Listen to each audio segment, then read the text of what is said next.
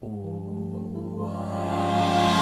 lo transmito así nomás. Buenas noches, podcast en vivo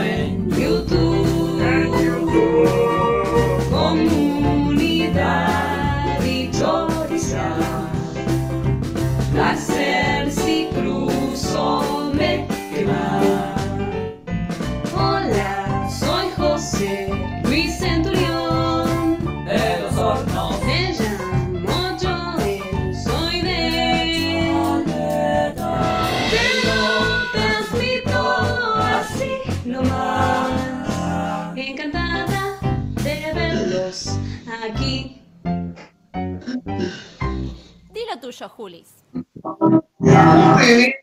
Pensamos el programa número 232 de Te lo transmito así nomás. Muy buenas noches, Casper. Muy buenas noches, Juli. ¿Cómo les va? ¿Y cómo les va a los Baldinelo? Muy bien, acá todos muy tranquilo en casa. Buenas noches, Jorge. Buenas noches Natalia y buenas noches a la gente que está en el chat. Si quieren ir tirando palabras para ver si se está escuchando bien, si funciona todo. Buenas noches a Marcelo Antesana, AD, Nahuel Zagarnaga, Marina Aranda, que están ahí chateando. No sé si esto es una previa del, del programa o ya nos están escuchando. La palabra de la noche es termotanque. Termotanque, elemento complejo. Es, sí, es la primera que me apareció en la cabeza. Para mí es como que puede funcionar, o sea, como que es algo que te olvidas, porque está años y años, hasta que un día te falla y ese día querés prender fuego a la casa. La única palabra que te acordás. Se escucha bien, dice la, La gente. gente se escucha bien, termotanque.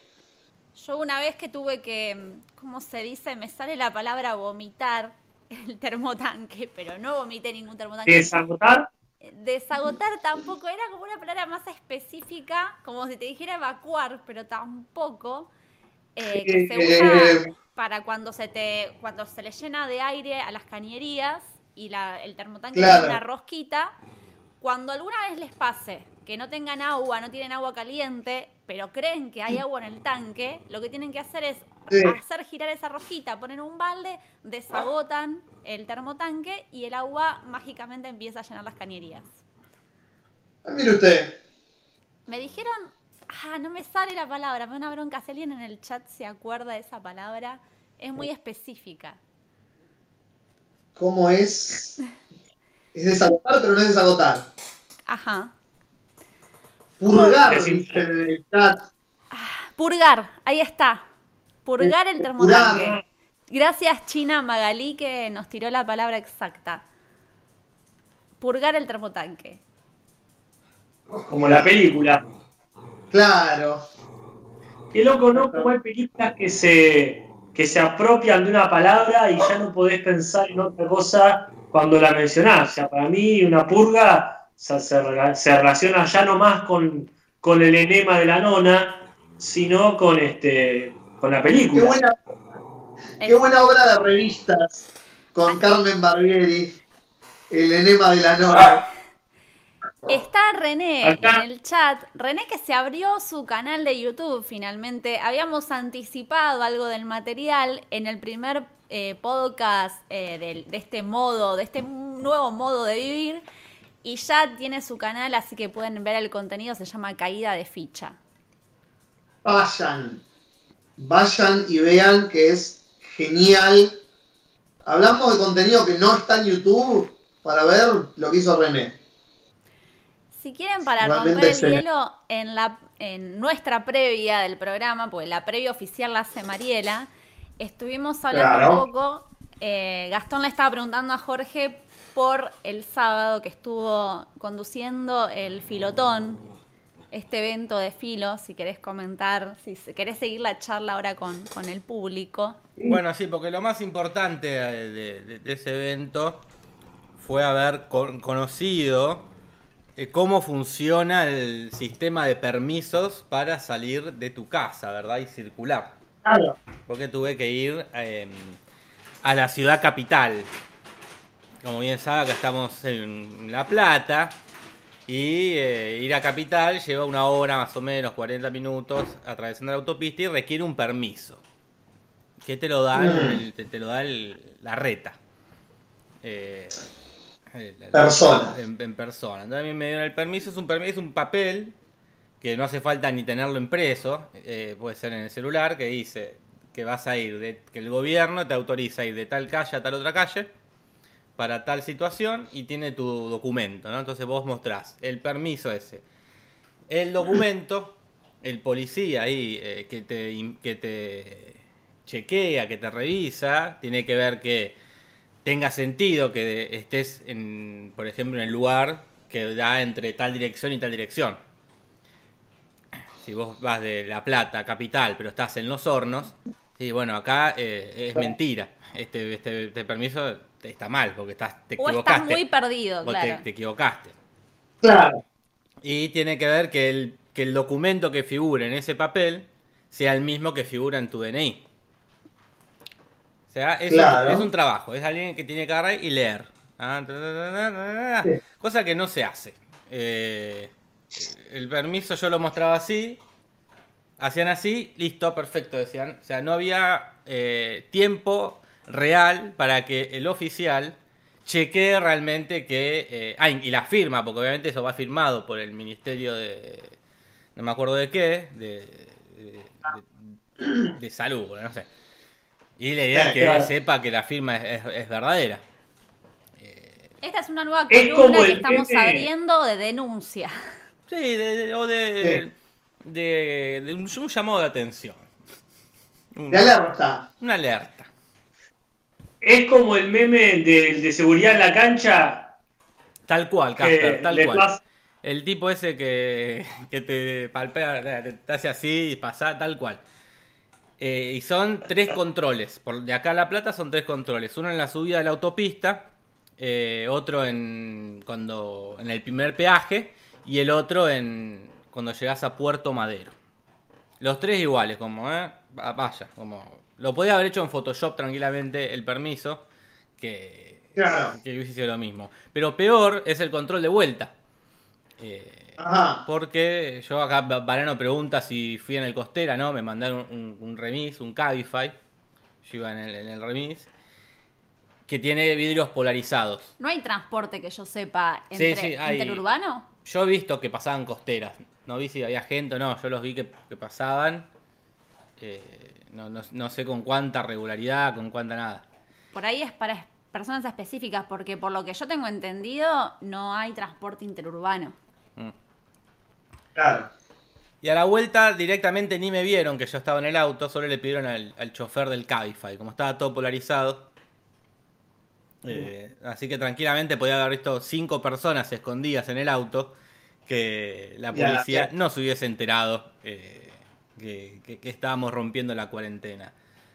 Y eso que era sábado y éramos el único auto en la autopista. No me quiero imaginar eh, un lunes que hay 100, 200 autos. Un desastre. De- La verdad, un desastre. Porque aparte tendría que ser uno de los controles como más incisivos, como que estás cambiando de ciudad. Claro. Como es una actividad mucho más potente que ponerle que no estás yendo al supermercado, claramente. Claro. Sí, sí, sí. eh, muy, muy trucho, muy, muy trucho. Algo que se podía resolver con una máquina también. Que vos te pasas, Claro. en un código, como eh, cuando entras al aeropuerto. Que eh, sacás un ticket, lo pasás por un código. Porque también es un garrón, cercana, estar ahí parado, andar viendo, leyendo do- documentos, comparar con... No, entiendo que no es un trabajo lindo.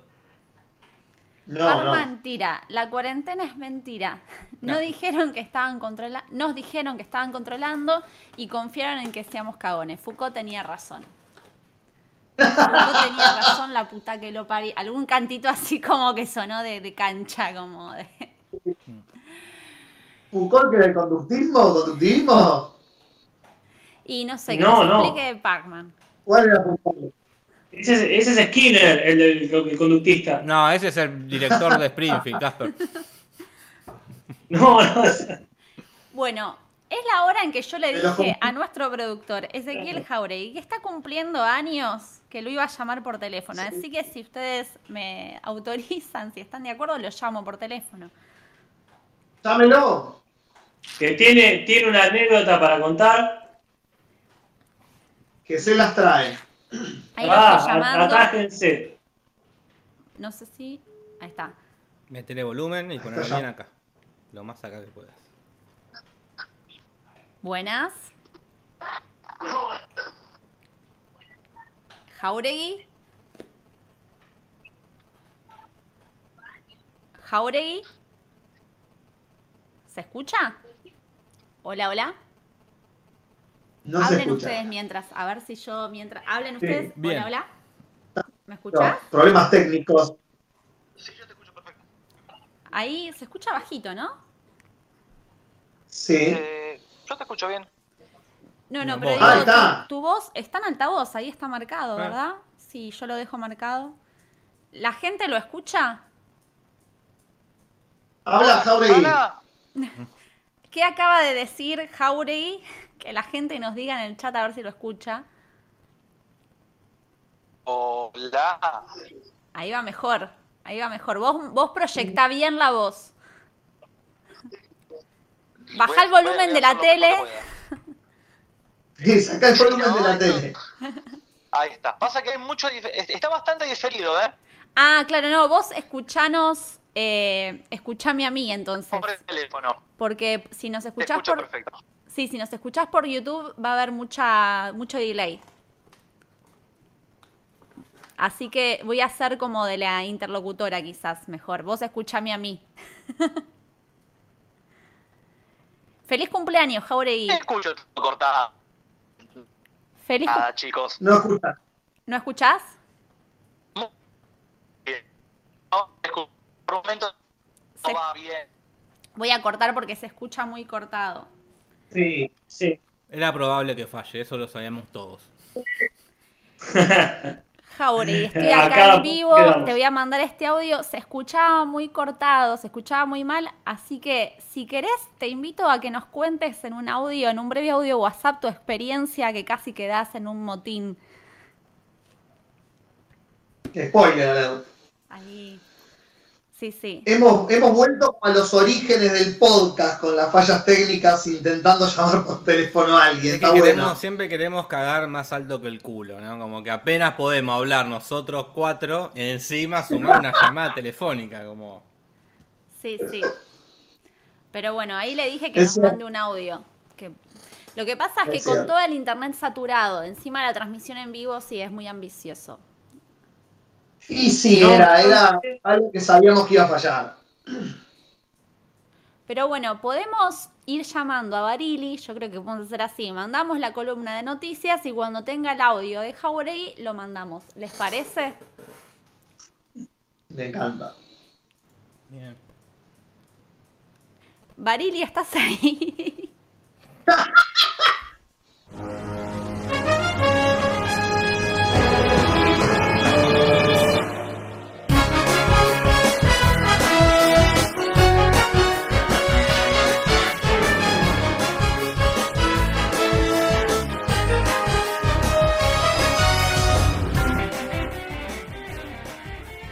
Barili, se va Barili, se está yendo, se está yendo. Chao, Barili. Barili, con su cortina, igual se queda para despedirse.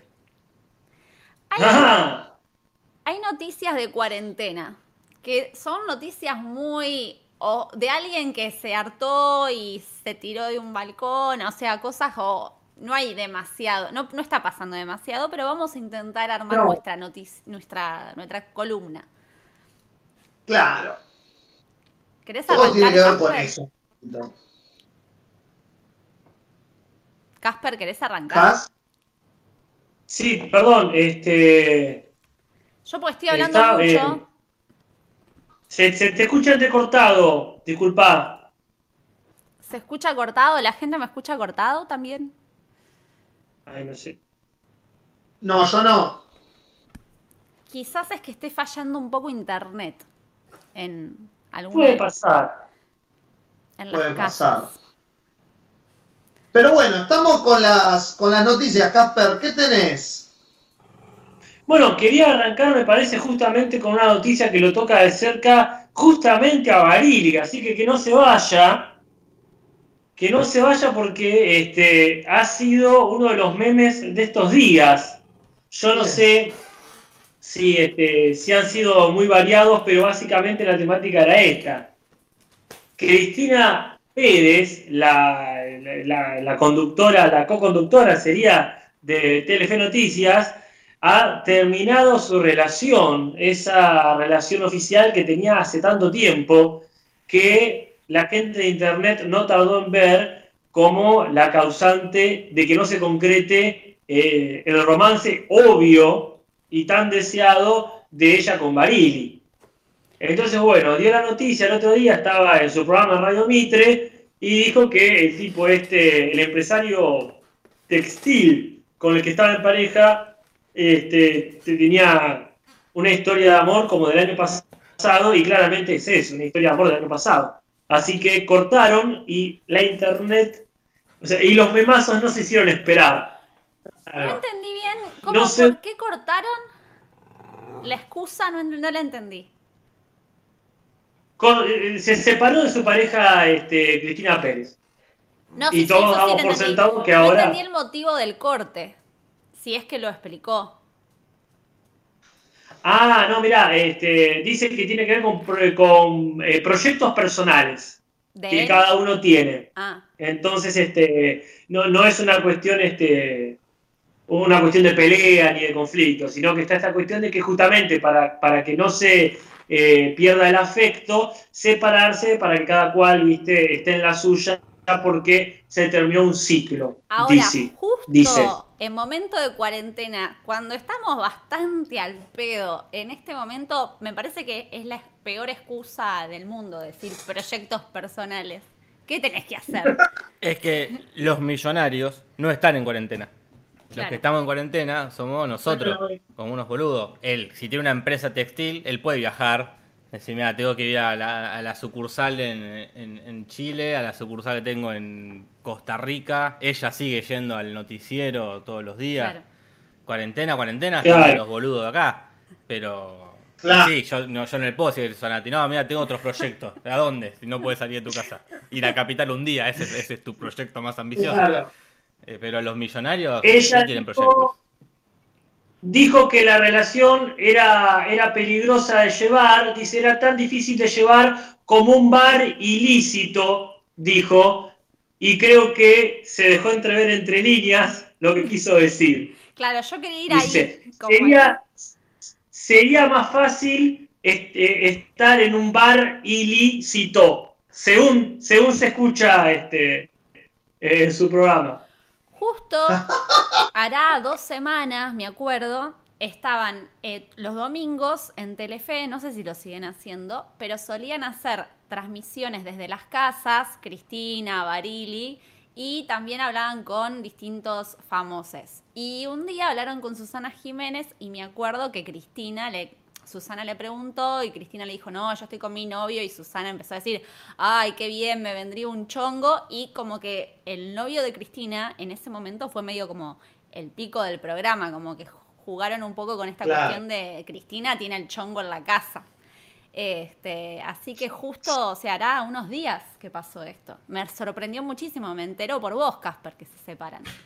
Acá Claro, la comedia Rosario dice en Futurock, dijo que el motivo eh, fue porque el ex era muy, muy peligroso.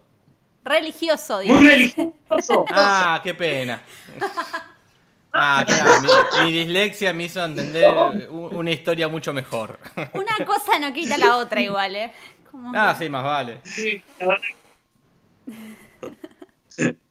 Ay, qué lindo. Porque aparte, cada vez que pasa esto, yo en mi memoria lo grabo con la voz del chavo del 8. No, dijo que era muy peligroso, que era muy religioso. Tal cual. Tal cual. Pero bueno, Nati, me preocupa muchísimo más que todo esto que te hayas enterado por mí, porque yo considero que si una persona se entera de algo de Internet por mí, que soy la última persona en enterarse de una novedad en Internet, es como que realmente hay este, un canal que faltó. Este, bueno, yo ignoro cómo es la situación. Me dicen que está en pareja. ¿Estoy hablando muy fuerte? No, Hay No. gente en el chat que dijo hoy, pero acá está todo. Todo, todo, todo regio. en el Viola. chat dijeron No, pero no es sé. que no sé cómo es la relación de, de Barili. Yo no sé si está en pareja estable, si está chongueando. Tan pareja, tan pareja, Abril. ¿Qué tan en pareja? Yo sé que hace rato que no ve a los hijos, ¿no? El otro día contó eso, Mira. que no estaba viendo a los hijos. Si no me confundo, este, ¿Una casa muy grande? yo no, no los sigo a ellos. A- ni a Barili ni a Cristina en las redes, tampoco. Capaz que es por eso que no me enteré. Claro, tiene sentido. Bueno, esa era mi noticia. Después tengo un rumor, pero lo dejo para más adelante. Muchas parejas Bueno. se separaron en estos días. Eh, ¿Cómo? Julián Serrano y Malena Narváez se separó, separaron. Eh, también estaban diciendo, pero después lo salieron a desmentir, pero después dijeron que era todo una pantalla. Tini, la Tini, Mirá. parecería ser. Mira. Bueno, de una muerte, de la muerte de una pareja pasamos a unas muertes literales en el mundo de la fama y en el mundo de la fama local. Traemos una de las dos muertes más famosas que hubo, que no tienen que ver con lo que está ocurriendo, eh, que fue Horacio Fontova. Claro. el, hace un- ayer, o antes de ayer, no recuerdo, porque ya todos los días son el mismo día, eh, falleció Horacio Fontova a los 73 años, eh, creo que tenía una, larga enfermedad, como dicen los medios, que estaba batallando, esos- todos esos términos que usan los medios para no decir tenía cáncer. Eh, y después de batallar por largo tiempo con una dura enfermedad, falleció a los 73 años el músico, comediante, actor y eh, extraterrestre en Adiós querida luna, Horacio Fontova. ¿Les afectó a ustedes emocionalmente? Eh, como todos, solo por mi gente, o sea, el hecho en sí no me, no me afecta, pero era una persona muy querida y respetada por mis padres. Claro. Entonces, me- me- me- indirectamente me afecta, pero porque sé que a ellos realmente les pesó, no solamente porque como cómico era de su generación y como músico tuvo este, eh, mucha fama en ese momento, sino también porque era recontra peroncho, estaba muy del lado de lo nacional y popular. Entonces, siempre que muera alguno Nakan Pop, a mi viejo, más que nada a mi padre, le afecta muchísimo. En este caso creo que como ya estaba enfermo y ellos lo sabían, no fue tan tanto golpe. Pero sí, es una marca de una época que se va. Claro. Sí. Es más grande igual que nuestros viejos. O sea, como que... Mi viejo tiene 68, todo el otro día. ¿68? Claro. Sí, yo no, no, no sabía. Me enteré cuando 68. cumplió. Igual de siempre aclarado, sí. Está Claro. al borde de que no lo dejen salir. Sí, nosotros ya le dijimos que no puede salir y que se cague, que si hay que pagar las cosas las pagamos nosotros. Claro, sí. O sea, prácticamente tiene 70 años. Yo entré Sí. un poco en el debate este de... A mí me da un poco de... Como que me generó empatía escuchar a algunas personas de más de 70 años y no me parece que es tan blanco negro esta cuestión de la prohibición para que salgan las personas mayores de 70 años. O sea, todo el mundo, obviamente, para gente que por ahí es de otros países, en Argentina a todo el mundo se le prohibió salir, pero sí podemos ir al supermercado, a la verdulería, a comprar cosas de primera necesidad pero a las, a las personas mayores de 70 años se le potenció esa restricción y no pueden salir para nada. Y ahí yo la verdad que no, no me parece tanto.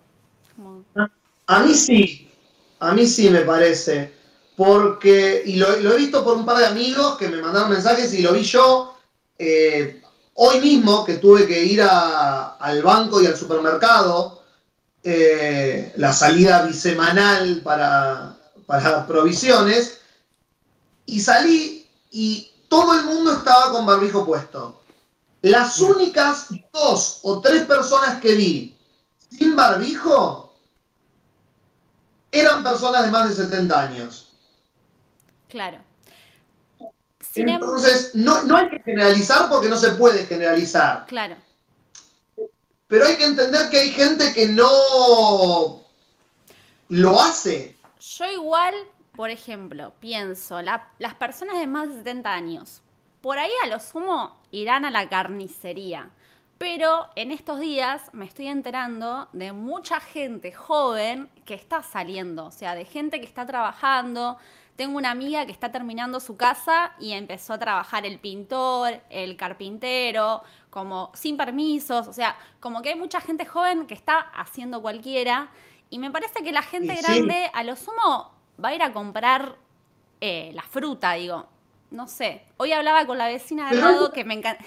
Si no fuera por la restricción, rezaba para llamarla a Ever, que tiene alrededor de 80, y estaba re enojada. Y Sí. le juro que me sale como una empatía de. Tiene razón, pobre, porque no va a ir más que al kiosco de la esquina.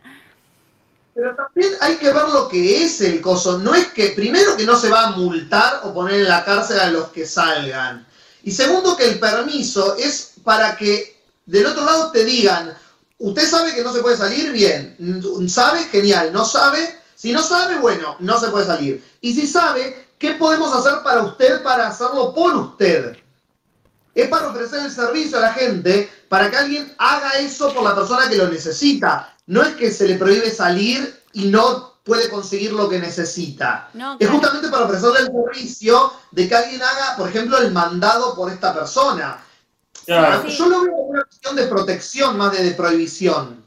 No, claro, obviamente que es por la protección, pero al mismo tiempo, yo primero pensaba así, ¿eh? Pero después empecé a escuchar voces de personas mayores y me generó como una empatía muy grande, como que me puse en su lugar. Hoy, por ejemplo, la vecina me decía, yo todos los días tengo 80 años y camino 20 cuadras. Ahora, a mi edad, me da miedo dejar de caminar. ¿Cómo vuelvo después de esto? Como que, y es verdad, las Claro. personas más grandes un día que no caminan no le afecta como a una persona de 30. O sea, es como que es mucho más mayor como te afecta. No digo este, que esté mal o bien, pero siento que por ahí no se está tratando el tema con la empatía que necesita. Pero es que para mí la empatía en este caso es caer en la total subjetividad y es un momento reobjetivo, que por supuesto la objetividad no existe porque somos sujetos, no objetos, pero también está eso, que eso se puede, para mí todas las excepciones y todos los permisos solamente se podrían controlar en los casos que tenés una familia cercana que, que realmente te puede facilitar eso siendo viejo. Pero el viejo que no tiene una. que, que- que es, es recontra común. Gente vieja, quiero decir, mayor de 70 años, que no tiene eh, alguien re cercano como para controlar que se lave. O sea, yo lo pienso con mi viejo, por ejemplo. Eh, Claro. no, no se dará un carajo lavando las manos con el jabón todo lo que tendría. No creo que siempre se ponga la cantidad de alcohol en gel si es que se pone alcohol en gel. Entonces, eh, pasa eso. Eh, facilitar algunas cosas que estaría re bueno implicaría reforzar otro tipo de controles. Eh, eh, por ejemplo, si la abuela de Julis va y sale, bueno, por lo menos está Julis ahí para decirle, mira abuela, ponete alcohol alcohol en gel para salir. Mira abuela, llegaste y lavate las manos. Lavá esa, esa que trajiste. Julis podría hacerlo, seguramente ya lo está haciendo. Pero No. este, hay un montón de gente que que está librado a su propio criterio, andás a ver. Eh, eh, pero bueno, como no tengo una un familiar anciano a cargo, este, no, no lo sé. No sé, yo siento como que se pone eh, más en evidencia una desconfianza a una generación más que a otra y siento que hay mucha gente joven que, que es la más peligrosa porque digo, la vecina no va a ir a poner un placar. En cambio, o sea, ayer hablé con una amiga y el chavo, va a ir un chabón a ponerle un placar, a pintar, o sea, como que Digo, hay un montón Mm. de cosas que se están haciendo, gente que se mete al el baúl a una persona, no sé, como que hay No, cosas que hace la gente joven que eso- son mucho más peligrosas. Por eso, eh, por eso ninguna medida, por antipática que sea, va a alcanzar y hay que tener esta firmeza. Acá, como bien dice Varano, eh, con el caso de su abuela, que espero que no lo esté inventando, aunque es muy gracioso. Que dice el otro día mi abuela, dice Varano, se fue a tomar el micro porque estaba aburrida. Y dice, bueno, ya fue. Que dice, su abuela debe ser de Aries, como mi padre. Este, que dice, ya fue, si me muero, me muero yo. Dice, no, claro, ese es el problema. El viejo, como mi viejo, como la abuela de Barano, que piensa, bueno, de última me muero. No, porque no es que te morís, pum, como bien dice alguien acá en el chat. No es que pum, te morís y desapareces como un malo del Mario Bros. Te generás un montón de inconvenientes. Este, acá, este, no me acuerdo quién lo ha dicho acá, es Sebastián Esteban Frascaroli no es tan así. Si la gente enfermara y moría al instante, listo, él lo eligió. El tema es que el colapso del sistema de salud complica la vida de profesionales de la salud y ni hablar de otros pacientes y gente que no está enferma, que tiene que hacerse cargo del vieje. Ese es el tema, el pensamiento de, cualquier edad. ¿eh? De, bueno, ya fue, me muero no existe. Yo con, como persona que tiene una abuela de 91 años que ha dicho esta frase, si me muero yo, fuck it, y además teniendo familia médica que está en este momento laburando en hospitales y teniendo, estando completamente de acuerdo con lo que acaba de decir Casper de esta persona si se enferma no es que se enferma sino que ocupa una cama y pone en riesgo la salud de otras personas y de médicos que están eh, trabajando para, para estar bien, que todos estemos bien, es el hecho de, de eso justamente, de poner en riesgo a otras personas y el hecho del cuidado porque el 80% de las muertes por esto son de personas mayores de 70 años. Entonces no es solamente, es, entiendo que los controles deberían ser para todos porque hay mucha gente joven que es una pelotuda, porque es así. Claro. Perdón, eh, la previa así nomás, que supongo que es Marielita, dice, este, mi vecina no quiso quedarse con su familia y no quiso que la ayude.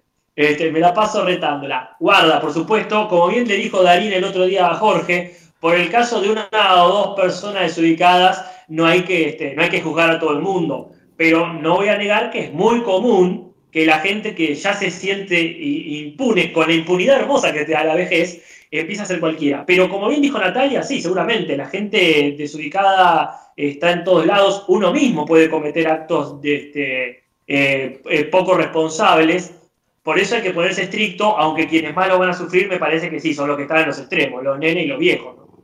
Claro.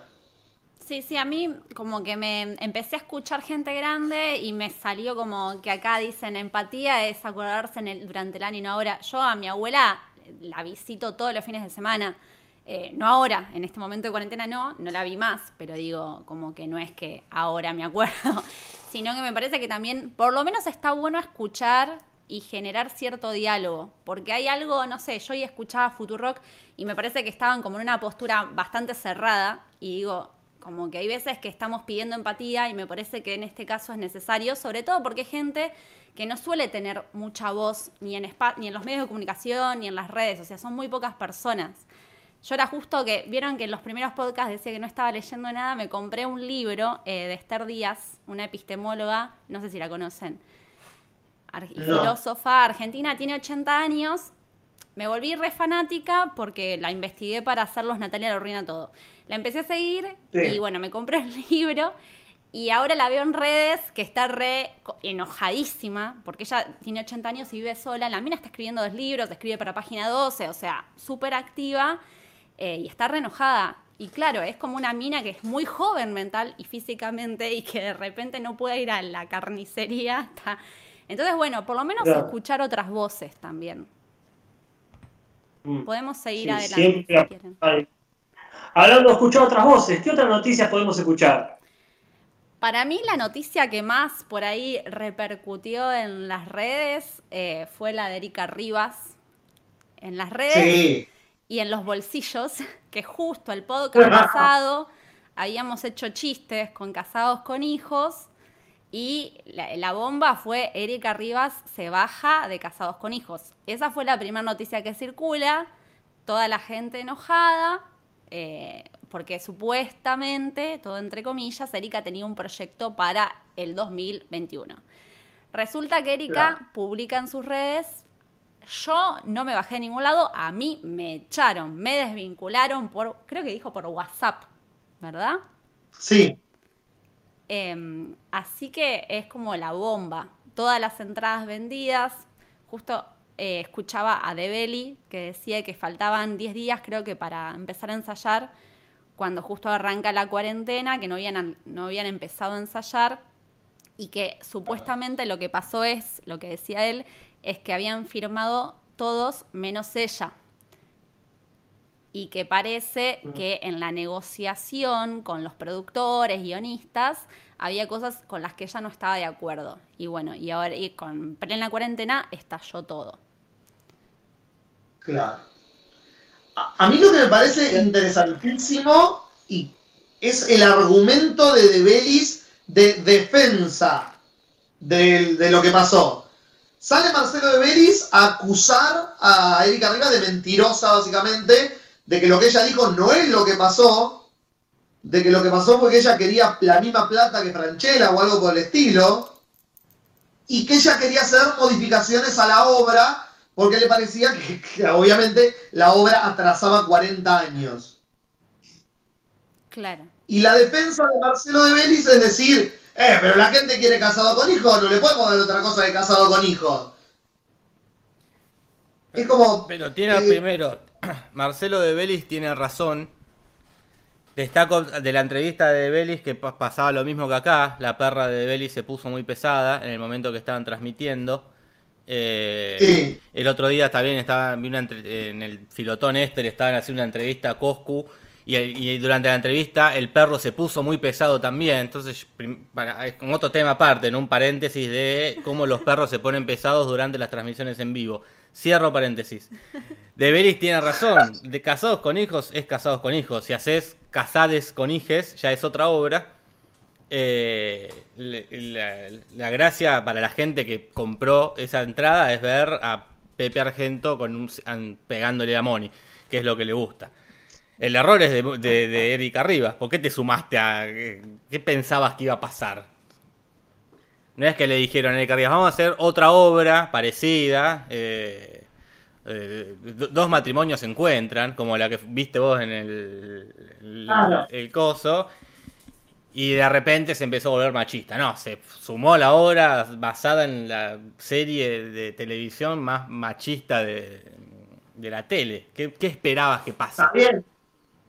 No, no es, que, no es que haya un cambio radical de la cosa, pero que se hagan algunos cambios para ayornar algunas cosas. Pero no- para mí no, Sí. hay cosas que no. O sea, a ver, se, obviamente se debe poder hacer casados con hijos, no, no, mm, no machista. Seguramente. Eso implicaría que eh, Franchella pierda protagonismo en la serie. Como que, que. Que Franchella no sea el que hace el chiste, que Franchella no sea el que remata, que Franchella no sea el como el, el que el condorito de la cosa, que es el que siempre gana. Claro. Y no creo que Franchella diga quiera eso. eh, digo, no, no creo que Franchella, no lo veo con humildad a Franchella de decir, no, no, está bien, yo me hago Claro. un costado, voy a hacer el, el- el- como el boludo. No, Porque la otra vez hablábamos en esta cuestión de los chistes que a ella medio que la bardean porque es feminista y el chiste es ese, ¿no? Dentro de la serie. Si ella fuera la que tuviese la última palabra dentro del chiste, la que hace el remate, gana ella. Si el que remata es Franchella, gana el, el machismo. Entonces es eso también, como ese poder. Sí, ahí este, se, se me ocurren un par de experiencias que salieron bien exactamente como dice Jorge. Por ejemplo, en Ash vs. Evil Dead, que es la, la serie de esta saga de películas, ¿no? Donde está, eh, ¿cómo se llama? El actor de Sam Raimi. Bruce, Bruce Campbell. Eh, eh, Campbell. Eh, claro, ahí el chiste es que, como es un tipo reconta de los 70, 80, él es este, el antihéroe, ¿no? Es el protagonista, por supuesto, pero todo el tiempo lo estaba haciendo quedar mal. Porque los pibes jóvenes, los otros personajes de esta época, le recalcan lo misógino y todo lo que quieras que es. Pero como dice Jorge, tiene que quedar mal. Sí, pero, O que pero a hagan, diferencia, no, no vi la serie, pero sí vi las películas. Las películas no son, no- el- el- la esencia de Evil Dead no es ni el machismo ni la misoginia, como 100 casados con hijos, que el chiste es eh, que, que, Eh. que Franchella, sin haber visto mucho casados con hijos tampoco, eh, porque no, nunca le he prestado tanta atención. Pero Evil Dead, bueno, sí, podés hacer eso porque en realidad la serie trata otra cosa. Eh, Claro. Eh, casados con hijos trata de Ahí, eso. de todas formas, estuvieron tanteando una solución que dejaría satisfecha a todo el mundo. ¿Cuál? Ajá. volvería, volvería a lo Pilato, eh, le hicieran a lo Pilato, pero el personaje de Erika Rivas lo haría Michael Bublé. Ah, sí. Y se, una interesante opción. Esa fue la condición que pusieron. Muy rara, muy rara. Pero Lo bueno, lo importante para mí también es, yo no sé cómo después continuó la cosa en los medios, pero que al principio los medios obviamente eh, sacaron a la luz solo una voz, que, era, que fue la de los productores, y faltaba como la voz de eh, Erika Rivas. No sé si después eso se, se puso más parejo o quedó como que ella había abandonado el proyecto y le echaron toda la culpa a ella. No vi más nada yo, así que asumo que. Vamos a asumir, porque es más fácil. Que nadie habló con Erika Rivas. Sí, sí. Sí, yo estaba esperando que por ahí a- cada tanto hacen transmisiones en Furia Bebé y aparece ella, pero bueno, no, no apareció. Sí. Era demasiado oportunista si aparecía quizás en este momento. Está muy bien. Pe- Pensé que ibas a decir... ¿Alguna noticia? No, una noticia muy boluda es que, eh, no sé si tenían ustedes para mezclar o la metí ahora, eh, pero que en Telefe están pasando novelas de hace 30 años. Telefe juntos 30 años y ayer pasaron, por ejemplo, el primer capítulo de Muñeca Brava. ¡Oh!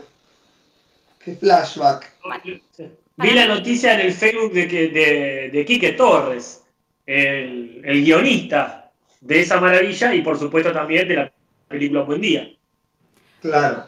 Para mí es un planazo, pero tendría que ser un poco más temprano. Si hay alguien que trabaje en Telefe y nos está escuchando, como así escucharon en su momento que Jorge había pedido, ¿no? Vos habías dicho que transmitan Novelas viejas. novelas viejas, como te escucharon, bueno, yo ahora pido si puede ser más temprano, más en un horario donde cenás, tipo nueve y media.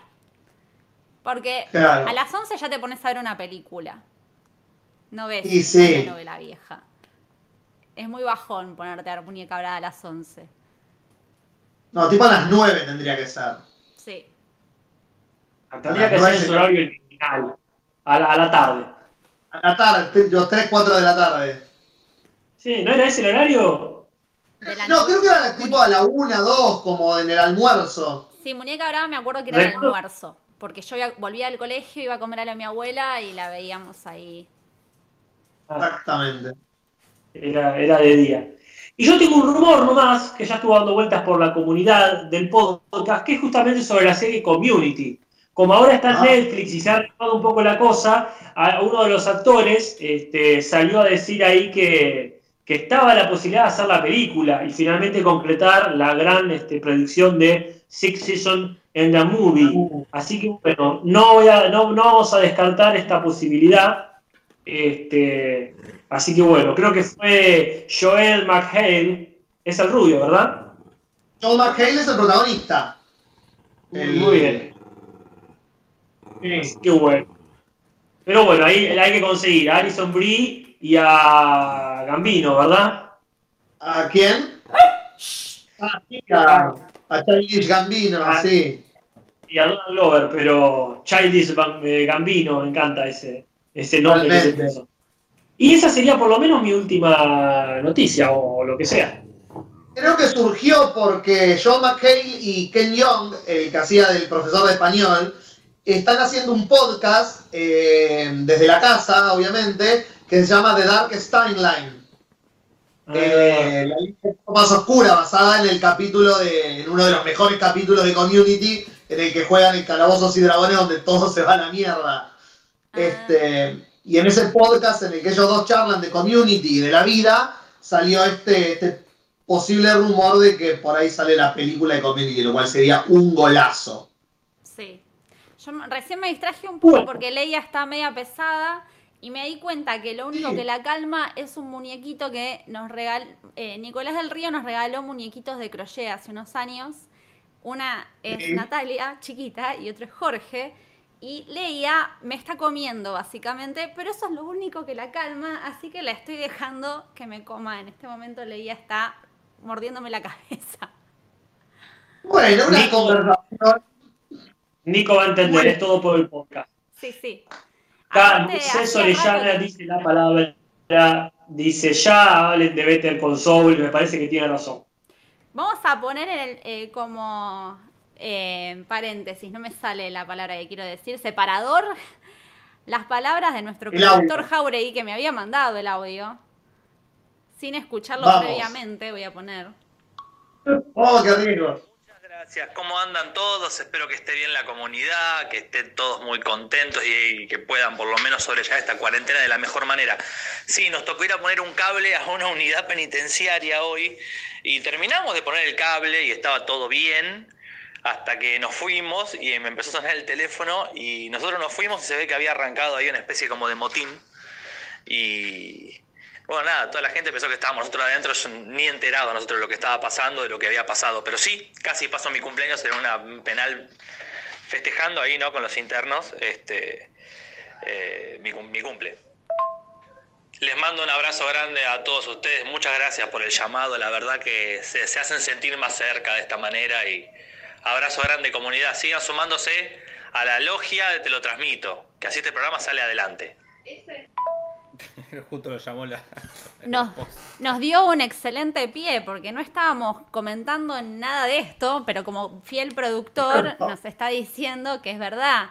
Tenemos Mercado Pago y Patreon para colaborar, para poder seguir manteniendo el programa y quizás en un futuro en nuestras vidas, si, la, si este proceso que estamos viviendo sigue.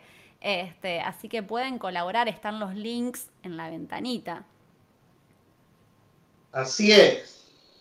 Vayan ahí y pongan lo que puedan en la situación en la que puedan. Claro, obviamente, si no hay, si no se puede, no se puede, y con difundir el programa ya es como un, eh, un agradecimiento que. Pero eh, si la cosa empieza a funcionar de otra forma, tenemos un montón de auspiciantes que habíamos conseguido este año y que solo pudimos lucir en un solo podcast que nos están acompañando, este, que bueno, si la cosa se vuelve a reacomodar, vamos a tener muchísimos beneficios, desde cómics, remeras, comida, eh, café, un montón de cosas. Así es. Totalmente. Aparte, no sabemos con qué nos vamos a encontrar, pero vamos a tratar de por lo menos retomar todos los compromisos que ya teníamos y toda la gente buena que nos estaba haciendo el aguante sponsoreando. Eh, Este, todos vimos el último capítulo de Beto Col Sol, ¿verdad? Yes. Bárbaro. Bueno, entonces a la gente que tenga algún temor por spoilers, sabiendo que el spoiler más importante es imposible porque Beto Cosol no va a morir, Mike no va a morir, entonces creo que este, eh, pueden tener cierta seguridad de que no vamos a decir nada que ah, le- les arruine la serie. ¿Qué onda?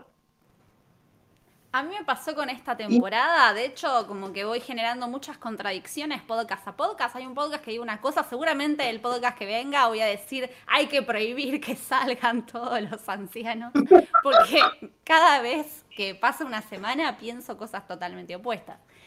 Pero me acuerdo que en el primer podcast hablamos de que yo no estaba tan convencida con la temporada, que me parecía que estaban alargando demasiado las cosas, que lo único que me atraía y muchísimo es todo el arco de Kim, pero que lo demás medio como que me estaba un poco aburriendo y que necesitaba que termine.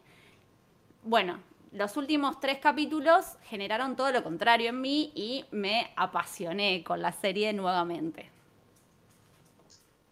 Es lo que hace Better Call Saul. Es esa serie que te, te, te pone una, una sensación de seguridad y de que la serie va tranqui, va tranqui. Y cuando vos estás cómodo, hace ¡pa! Y te tira un narco argumental que viene de otro lado y decís, ¿qué carajo? Y me, a mí me pareció excelente esta temporada porque, obviamente es la temporada de Kim. Es la temporada de Kim, sin lugar a dudas. Es ella.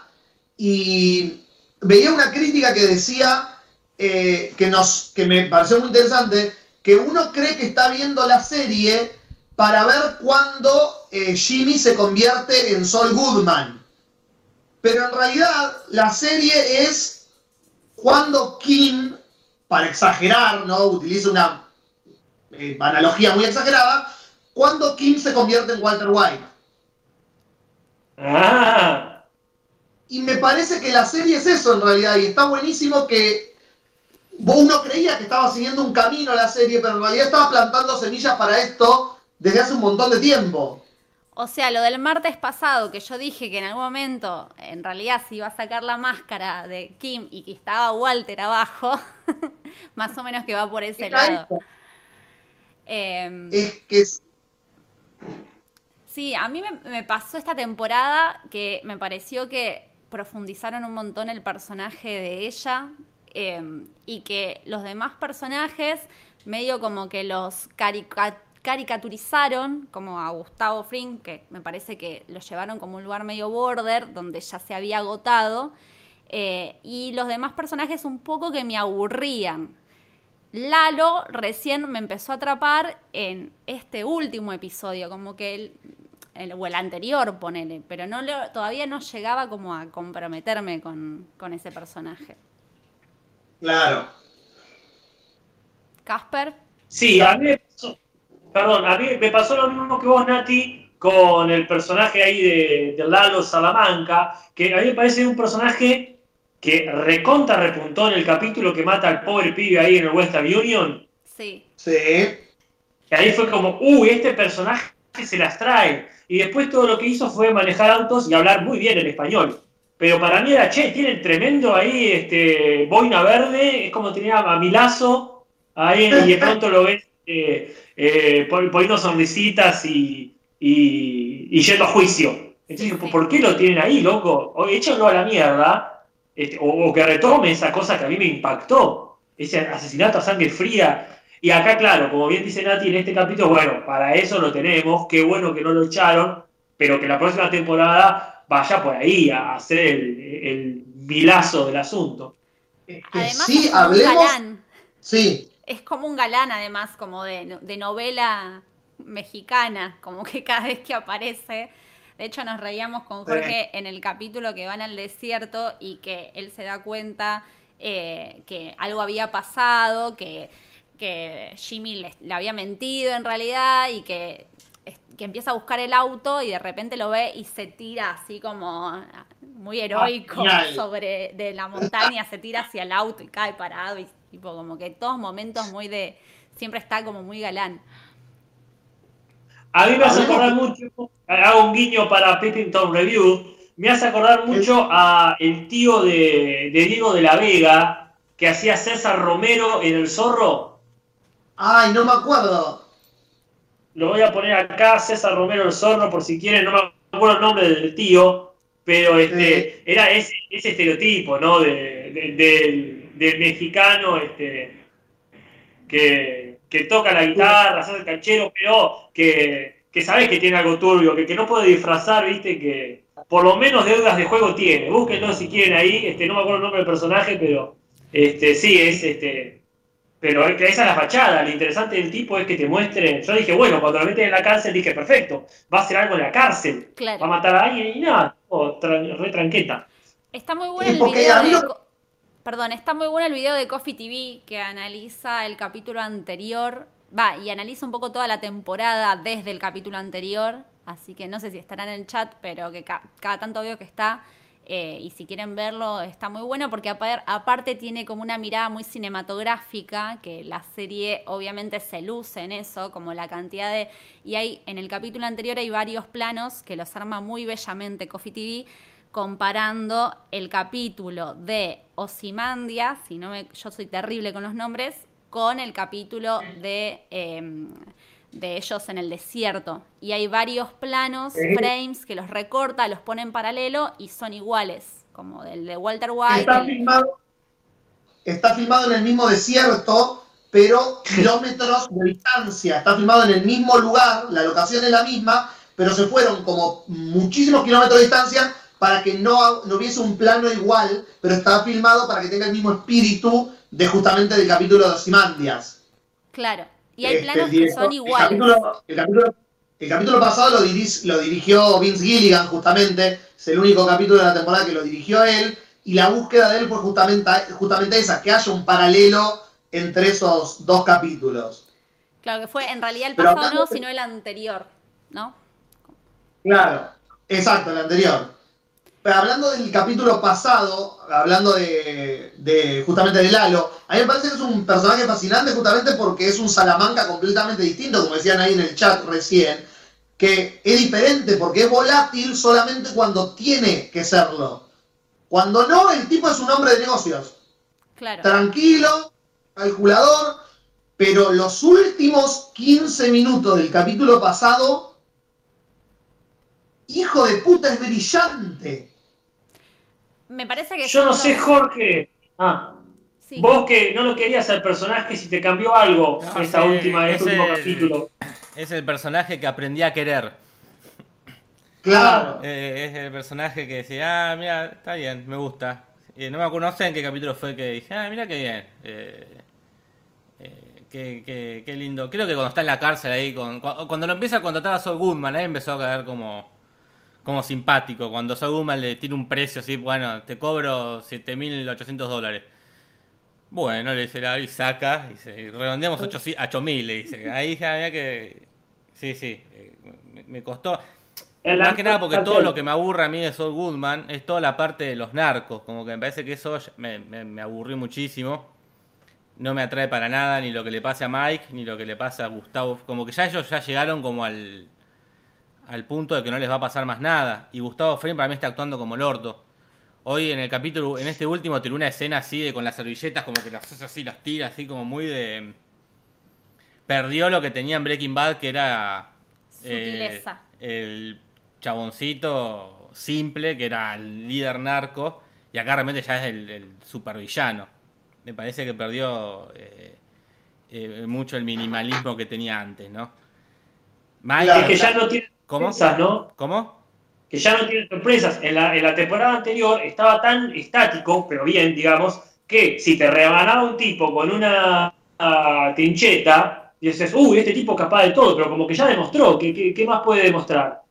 Sí, sí, para mí Claro. eh, cansó igual que Mike, creo que Mike ya tuvo ya tuvo su- sus primeras tres temporadas y ya no, no tiene mucho más que contar, me parece.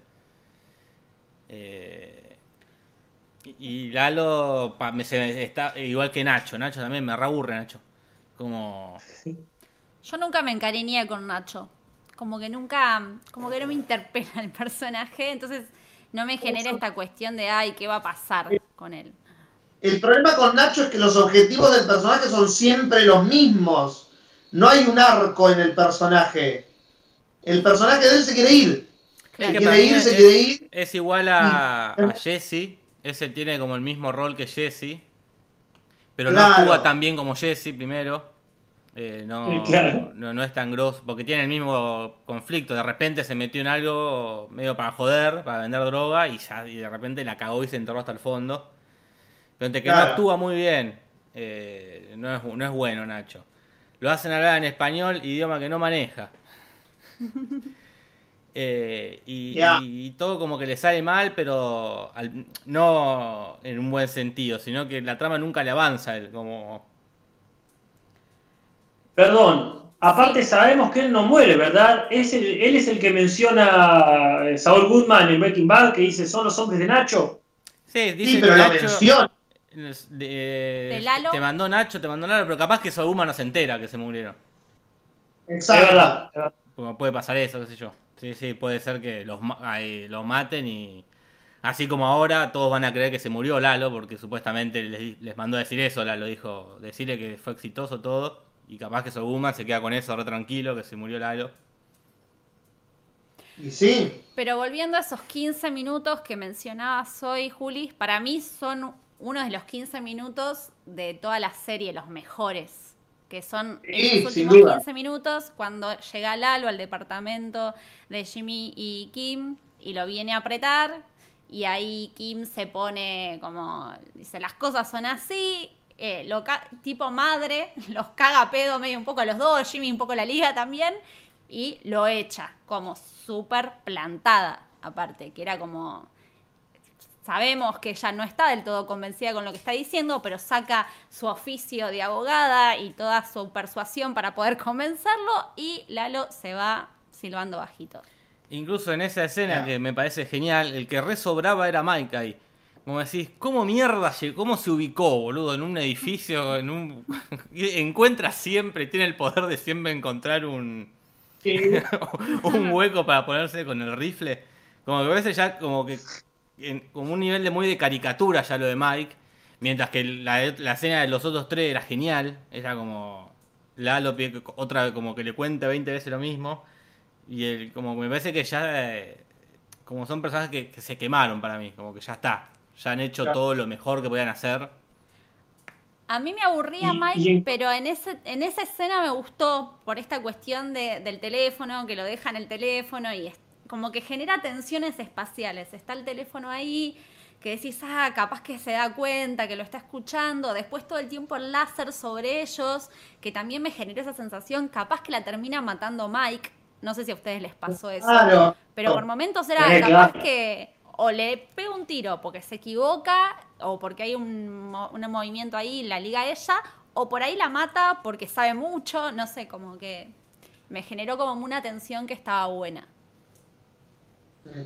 Aparte, todo, eh, bueno, puedo hacer una pequeña digresión, un paréntesis acá.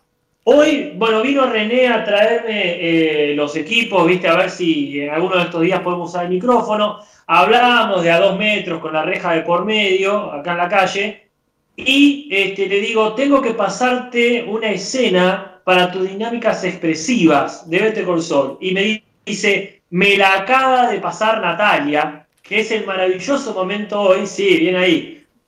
¿Cuál es, Nati? El momento de Kim cuando se le caga de risa en la cara.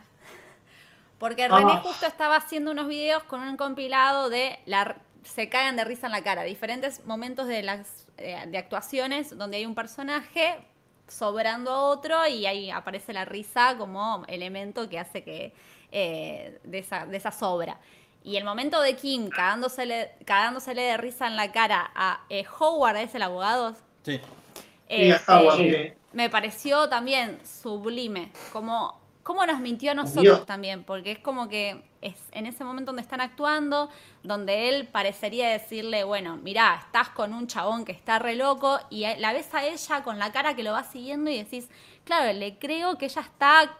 eh, como que lo está, la está convenciendo y lo va a dejar a Jimmy y se está dando cuenta que es un psicópata y que está re loco y de repente dice, ah, eso es todo y se le caga de risa y es... Ay, ah, Dios, es genial. Hay que imaginarte, la mina se acaba de enterar que el marido se estuvo cagando a tiro con los narcos y viene el otro goma y le dice, no, y me mandó dos, dos prostitutas. Y dice, "Pero callate la boca. Como, no sabés ni ¿Vos un, te parece esto me, esto me afecta a mí, pelotudo? Claro, no sabés ni un porcentaje de lo que hace Saul Goodman. Claro, pero la serie, la serie juega un montón con lo que nosotros creemos del personaje de ella. Porque dos o tres capítulos antes, ella lo estaba advirtiendo y ella siempre fue el, el compás moral de Jimmy. Ella siempre fue, él está con ella porque él sabe que ella es la que lo frena, la que le advierte. Y por más que él después lo haga igual, pero ella siempre es la que lo advierte. Por eso es interesantísima la escena cuando están comiendo helado, la escena cuando ella hace el, el quiebre, el- el- ella se rompe mal, digamos. Eh, sí, es interesantísimo justamente por eso. Porque vemos que él dice, no, no, no, no, no, no, Te está volvé". yendo al carajo. ¿Eh? Que le dice como que te está yendo al carajo, como que bueno, es demasiado. Y vos no me frenás a mí, se va toda la mierda. Y me encanta cómo, cómo la cámara se queda en ella, mientras ella empieza a tirarle todas las opciones de lo que le pueden hacer, y él le dice, esa no sos vos, vos no podrías vivir con eso. Y ella le dice, ¿te parece? Como hace dos capítulos la vimos limpiando las botellas. Sí, sí. Sí, Y ahora la vemos, es como, ¿qué pasó en el medio? Pasó una barrera, sí, sí, tal cual. Que para mí nosotros tenemos, la, como nosotros los que vimos Breaking Bad, la, una visión como muy distorsionada para mí de la serie. Eh, porque estamos todo el tiempo esperando que Kim muera, estamos como... como- para mí si alguien virgen ve la serie, eh, claramente es- va a entender que Kim es la, la protagonista de la serie. Y, y de que va para ese lado. Nosotros siempre estamos como, no, Kim no, se va a dar cuenta que, que So Goom es malo. No, y, y para mí, porque creemos que va a morir, pero alguien que no, que no vio Breaking Bad, entendería, para mí entiende otra cosa lo que entendemos nosotros. Como que entiende el- al personaje de otra forma, como que es la... la no, no, para mí no, no es tanto a los a lo, a lo, eh, Walter White, porque no me parece que sea una mina mala. Eh, Claro. eh, pero sí que esto, que le, le- le gusta hacer, le gusta hacer justicia, una tipo, tipo un Batman sería como, bueno, Claro. yo quiero hacer justicia aunque sea de, de, de- de- de forma ilegal. Es que para mí ella es justiciera, o sea, a diferencia, o sea, ella no se hubiese metido con narcos para ganar guita. Quizás ella se hubiese metido con narcos para salvar gente oprimida. Como que siento que la diferencia entre Jimmy y ella es eso, que los modos pueden ser Ah. los mismos, pero que el fin es completamente distinto. No, y lo que tiene Saul Goodman es que solo quiere hacer eso. Y, y Kim para mí es que esta escena que empieza a agarrar estos casos de policiales también. Como una cosa de, bueno, voy a hacer cosas buenas para poder hacer tranquilas Para- cosas malas. Como decir, bueno, para, para equilibrar la balanza. Eso. Voy a ser buena, Claro. voy a ser media eh, amable para poder ser una hija de puta tranquila. Como para que. Como para ir al cielo sería. Como... Ah, yo interpreté como Claro. que ella se está queriendo meter para tener información y meterse en ese mundillo, vincularse con la policía, como hacer un laburo de caballo de Troya, como estar a- adentro. Sí. Para mí ella ya tenía la idea y todos los casos que agarró, que eligió, son casos de la firma de Howard. Sí, sí, O pero casos para, que para mí tiene esto de, de que renuncia a Mesa Verde, renuncia a la super firma y se pone a trabajar también con esta que hace el, el pro bono que le dicen ahí. Por una cuestión de, Sí. bueno, quiero tener mi, mi, mi- mi costado bueno para hacer con menos culpa mi costado malo. Bueno, defiendo a los pobres. eh, y como le dice, bueno, que, que los pobres tengan un abogado que, de los ricos para poder como al final del día, que es lo que no tiene Saul Goodman, que no hace nada, no hace, no hace nada bueno Saul Goodman, no, no es, Claro. eh, No. eh, él es garca, él es, tampoco es malo, pero es como, No, él, eh, Saúl Goodman, como mucho, repara sus propios errores. claro, Como, como, como pasó con la viejita del centro comercial, Claro. Sí. pero Acá- como mucho eso. Arregla la que se mandó. Listo, sí, totalmente. Pero es que sí, ese momento para mí es clave. Para mí la serie es el giro en el capítulo de la vieja. Cuando le hace eso a la vieja, que la deja sin amigas y la, le destruye la vida prácticamente, es el momento que decís, ah, ok, este tipo es capaz de... cual- Este es el tipo que conocemos de Breaking Bad. Sí, Porque sí. después lo arregla, sí, pero el daño que hace para obtener un beneficio, que es el beneficio que ahora vuelve tres temporadas después, porque el caso del que están hablando ellos del 20% es este caso, el del caso de la, la- la- la plata que van a cobrar si se termina el caso del, del asilo. Ese es el personaje que nosotros conocemos, o lo más cercano que tuvimos de ver, el Saul Goodman que conocemos de Breaking Bad. El tipo le destruye la vida a una vieja, le chupa huevo. Eso Kim no lo va a hacer. Acá en el chat hay gente como que, que tiene otra visión de Kim, como que cree que es mala, pero para mí ella en ningún momento genera maldad. Porque de hecho con Howard se la agarra porque el chabón es el abogado de los garcas, es el abogado de los poderosos, o sea, es como... Me parece que ella, o sea, lo odia porque es un chabón que es autoritario, porque tiene a toda la gente agarrada del culo, como que eh, no es porque le tiene bronca y nada más, sino que hay un trasfondo ahí No. re justiciero. sí, cuando querían echar al viejo ese que vivía en la casa, perdía en el desierto, ella hizo todo para, para- también para defenderlo, no, para mí ella es, es buena, pero eh, también le, le gusta mucho esto que hace Saul Goodman, le gusta hacer media... eh, ir por, por los costados de la ley. como- Ensuciarse un poco. Sí, sí, le, le es más divertido. Sí, es divertido, pero aparte creo que en realidad la razón que me parece recontra firme por la que está con, con Jimmy y desprecia todo lo demás es porque no le cabe la hipocresía. Supongo que puede tranquilamente hacer cosas que consideramos malas, pero su, su, eh, su compás moral es no ser hipócrita, que eso es lo que no puede dejar de ser, eh, em, como es eh, el rubio. em, Howard. Hom- Hammond me salía. Eh, Howard, por, por muy copado incluso que quiera hacer, dice, bueno, mirá, te ofrezco trabajo, pero no puede dejar de ser un careta. Y eso es lo que nunca va a poder ser eh, Jimmy, por lo menos este Better Saul, y este, y este, y Kim. Ellos no son caretas, en todo caso saben que son este, eh, falsos, pero te das cuenta, ¿no? Que están siendo vende humo o lo que, o lo que fuere. Pero para mí lo Como que termina. Perdón, disculpa, porque justamente eso es lo que simboliza, la que ahora cobró más importancia, la botella de tequila súper caro, que ella va a buscar el tapón en su momento. Eso, ellos pueden cagar a los garcas sin problema, porque lo que les molesta son todos los banana, careta y chetos esos que tienen alrededor en Albuquerque. Para mí lo que termina de hacer que ella lo odie es cuando él, él le dice a ella, cuando se entera que renunció a Mesa Verde, y él le dice, esto seguramente fue una decisión que tomaste porque te dijo Jimmy. Y la mina piensa como, pelotudo, ¿qué te pensás? ¿Que yo no tomo mis propias decisiones? Como, ahí es donde la mina dice, no, este forro lo tengo que hacer, pero mierda. Sí, sí. Ese es como el clic final para ella, lo que el empujoncito final que necesitaba. Sí, sí, sí, es genial ese momento.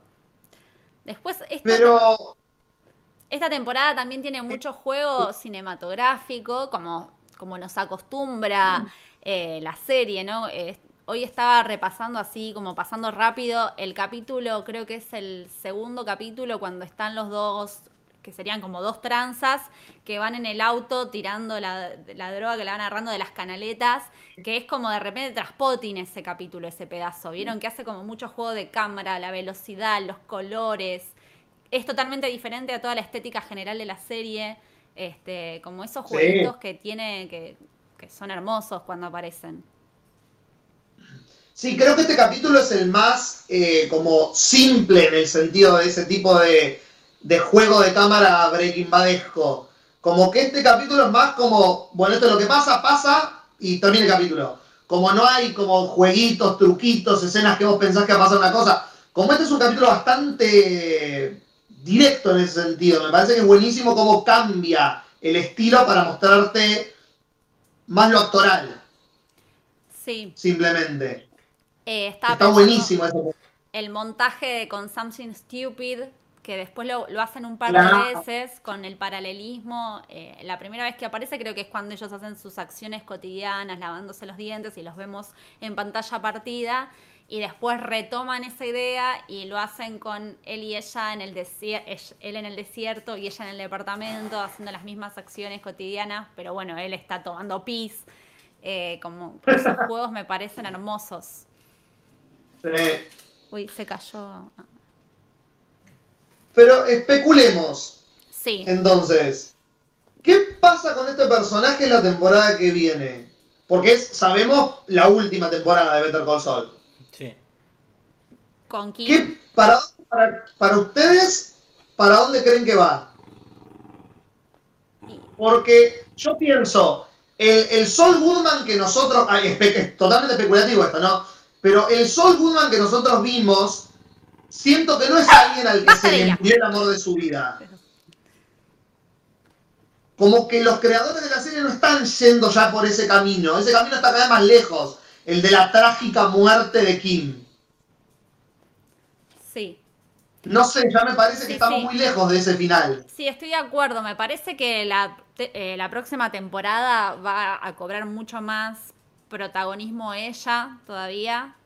Y que quizás hasta Jimmy pase a ser como un personaje que le haga contrapunto a ella. Como que además eh, me parece que vieron que, que tenía mucho potencial para hacerlo y que el público también. No sé si está escrita igual ya esta temporada que No viene. creo.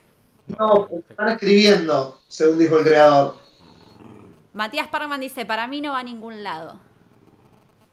A algún lado tiene que ir. Algo tiene que pasar. Se queda en Albuquerque, no va para ningún lado. Claro. ¿Pero qué Para piensan mí- ustedes? Para mí, más allá de que todavía puede recontra morir y sería alta, este, alta decisión eh, argumental, ya no es necesario. Porque durante toda esta temporada uno decía, uy, Jimmy se va a morir, se va a morir. Ahora, ha demostrado ser tan importante en la vida de Jimmy, es tan la única persona del mundo que lo puede entender, con que simplemente lo deje, ya suficiente motivo para, para llegar a lo trágico en la vida del protagonista. Como que, claro, te das cuenta lo indispensable que es en su vida. Y no solamente porque se lo diga Lalo Salamanca diciendo, che, que a mí no te agarraste. No, por supuesto que no. O sea, eh, ¿quién puede conocer tanto un secreto como, como los que tenés? ¿Quién te puede bancar tanto? ¿Y quién puede ser tan lúcida en el medio de este caos? Te deja esa persona, o peor, te desprecia esa persona por algún motivo, y sí, te, te tenés que transformarte en un solete, te- eh, se va, se va lo mejor de vos sin duda.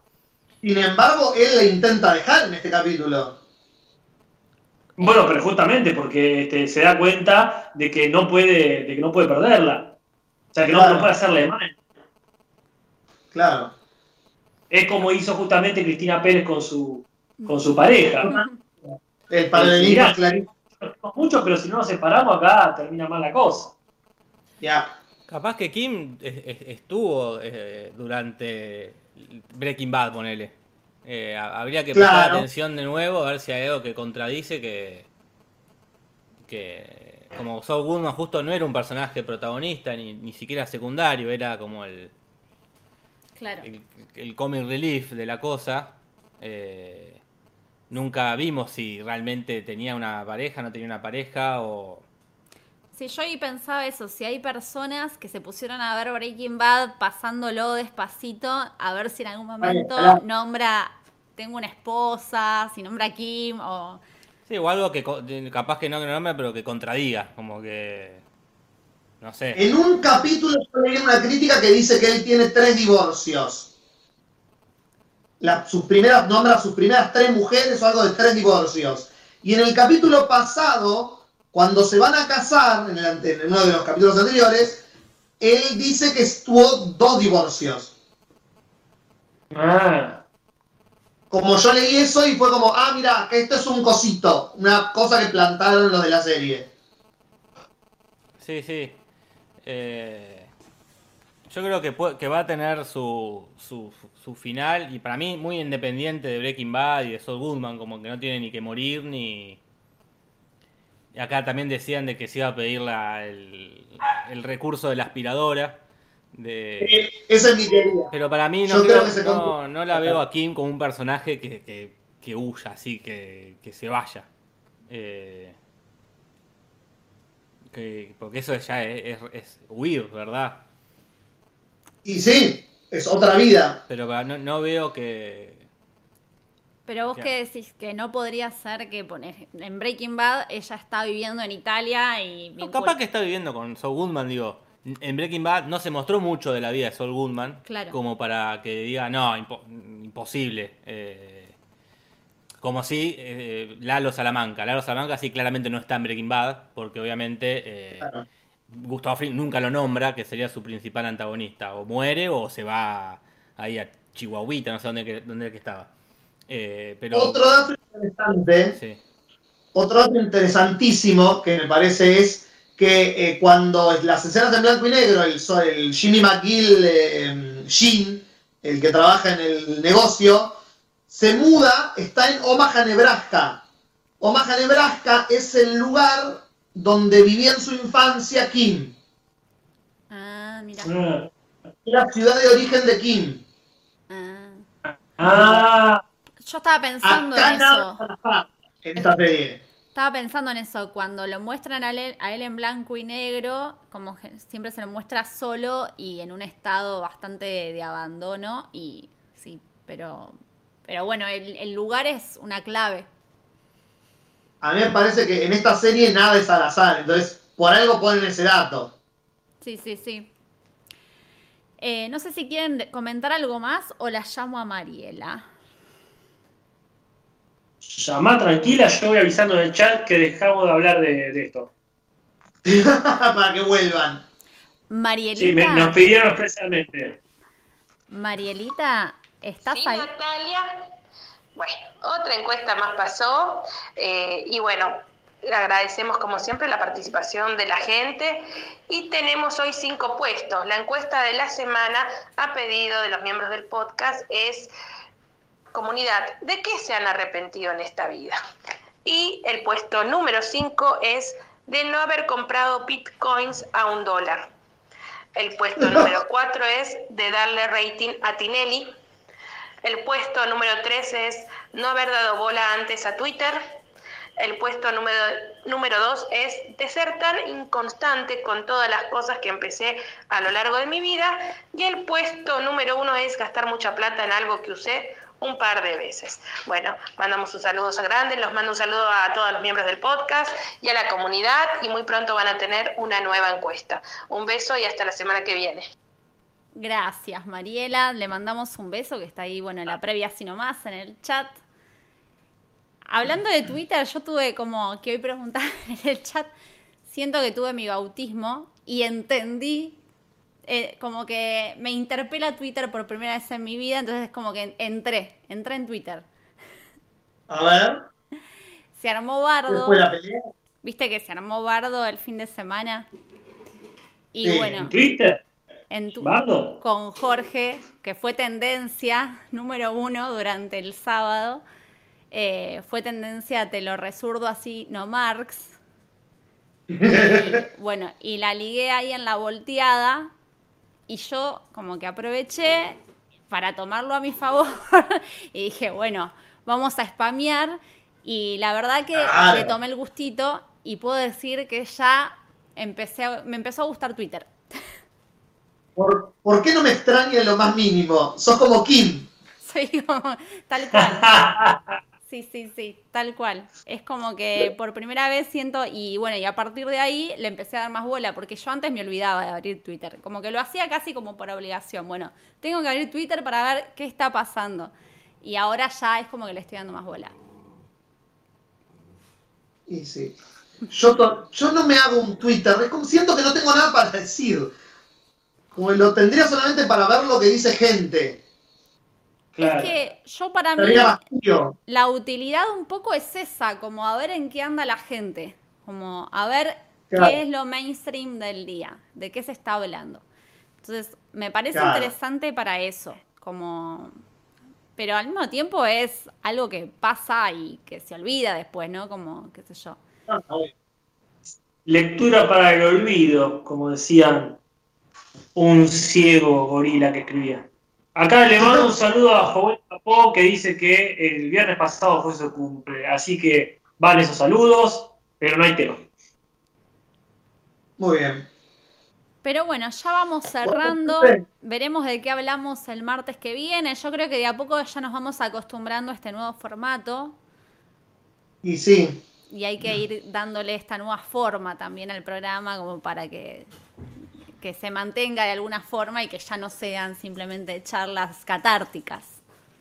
No, ya todo se vuelve más profesional. Yo hasta para pelearle a la escoliosis me compré una silla, hice la inversión y me compré una silla profesional, cosa de hacer que todo sea un poquito más serio. Claro. Así que... Sí, sí, sí. Todo se va encaminando. Ah, y no hicimos, ahora que digo de Twitter, el de Casper, que tenía que llegar a los mil seguidores. Eh, no, quería levantar la perdiz, pero este, ya es tarde, ¿no? ¿Llegaste, Casper? Eh, no, no, no, porque no, no, porque no lo dijimos. Pero bueno, digámoslo ahora. Digámoslo ahora. Porque la gente aparte lo va a seguir viendo el podcast.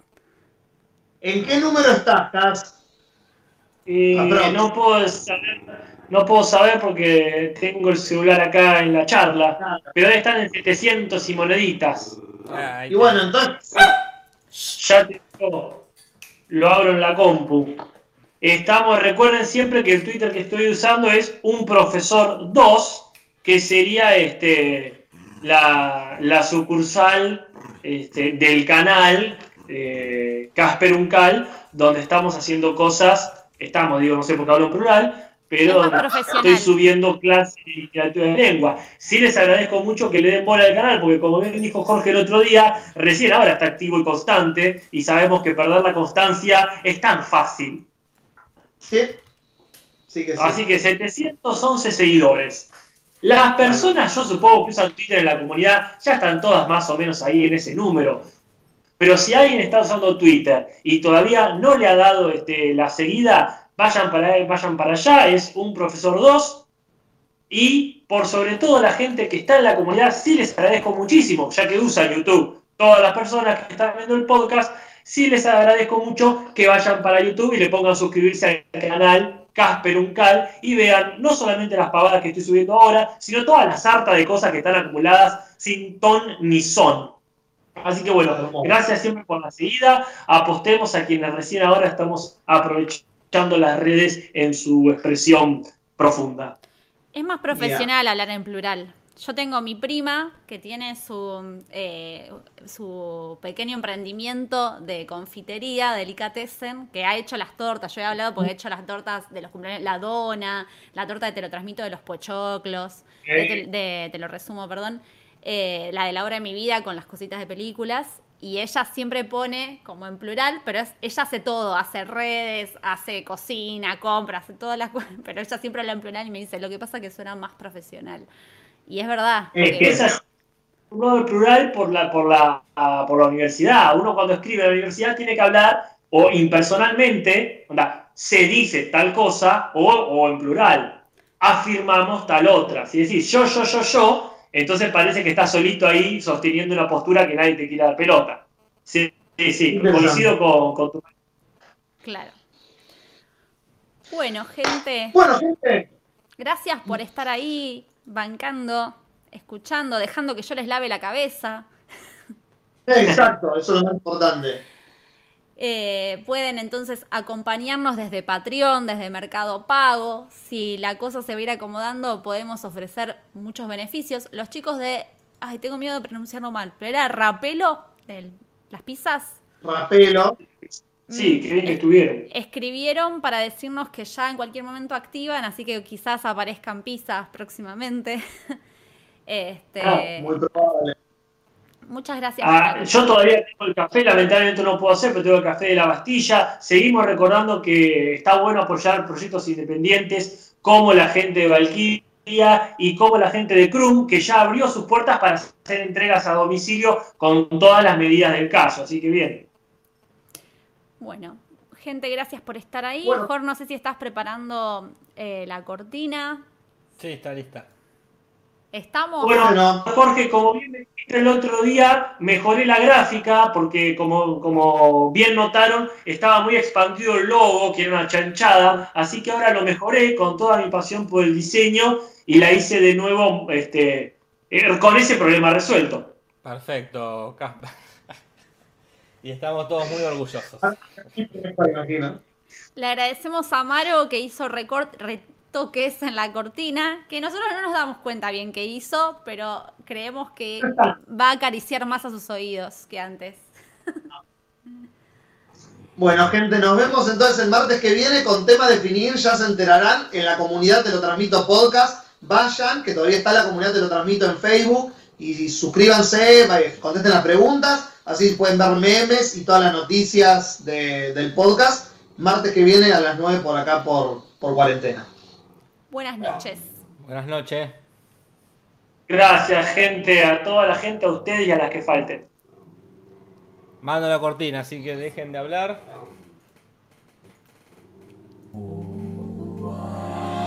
Te lo transmito así nomás. Buenas noches, podcast en vivo en